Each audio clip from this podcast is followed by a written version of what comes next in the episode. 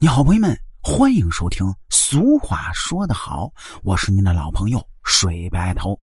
今天咱们这期故事呢，要讲这么句俗语，叫“宁可房前出场小，不可房前有人田”。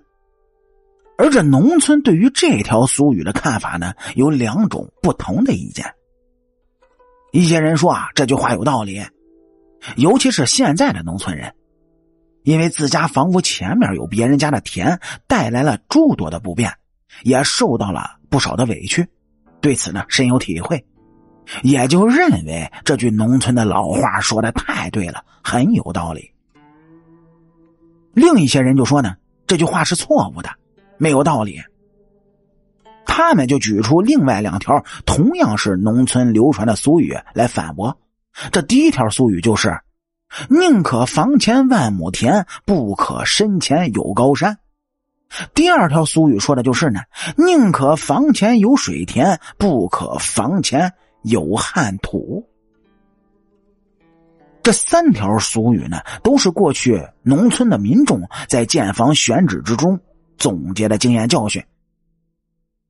既然能够流传下来，都有存在的理由。不能武断的说啊，说哪条俗语是错的，哪条俗语是对的。除了“宁可房前万亩田，不能身后有高山”这条俗语只适用于山区，不适用于平原地区之外，另外两条俗语应该是在山区和平原地区都能适用。事实上呢，过去很多农村所形成的村庄，那都是聚族而居，或者不同姓氏聚居。不管是山区还是平原地区，很多村庄的四周呢，南方多稻田，是北方多麦田。那些处在村庄前面的农村，屋前呢肯定是田；在村庄后面的农家呢，屋后也是田，左右的农家也是与田相邻相居。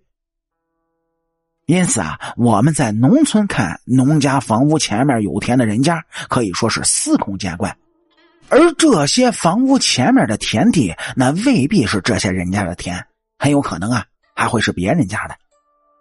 也就是说呢，房前有人田，是在农村再正常不过的现象了，没有什么可以大惊小怪的。可为什么农村有人就说不可房前有人田呢？实际上，这三条俗语能够流传下来，是过去人们在不同的角度来看待问题得出的不同结论。那么今天，咱们就把这三条不同的俗语放在一起来解释，哎，就是为了让您各位能够更好的理解什么叫“宁可房前出场小，不可房前有人田”这句俗语。首先来说呢，就是“宁可房前万亩田，不能身后有高山”。说在大山深处呢，大山连绵起伏，山里是很难找一块平地。这稍平一点的地方，只要有条件耕种，都会被我们的先人开垦成耕地。很多人家为了给耕地腾出土地，只能把房屋建在陡坡之上。当宅基地不够宽时啊，就要把柱子落在宅基地以外的地方，形成了我国大西南以及是湘南地区的。吊脚楼，山里人的房屋通常呢都是依山而建，房屋后面一定是高山。如果说前面也有高山，那就说明这个地方非常狭窄。这不仅视野不开阔，出门呢就得爬山，生活是极为艰苦的。宁可房前万亩田，其实啊这是一种夸张的说法。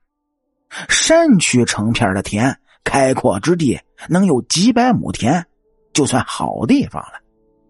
大多数的地方开阔地都在百亩以下，有的只有十几亩，甚至是几亩田地。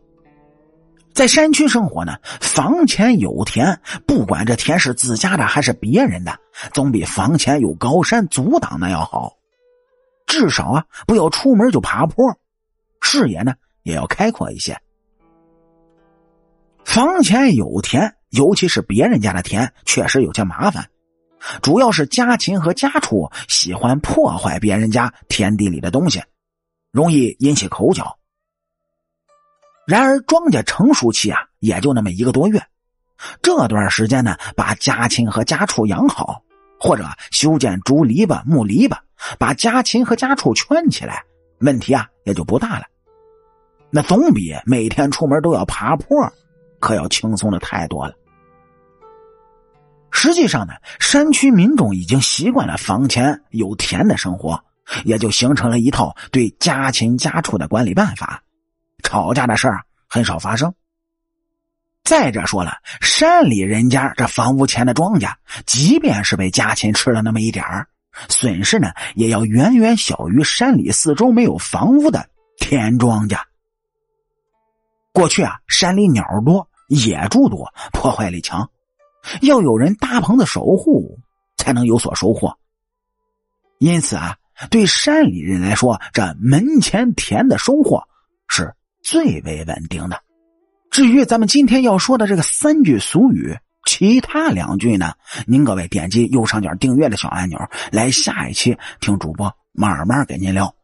好啦，感谢您各位在收听故事的同时，能够帮主播。点赞、评论、转发和订阅，我是您的老朋友水白头。俗话说得好，下期咱们接着聊。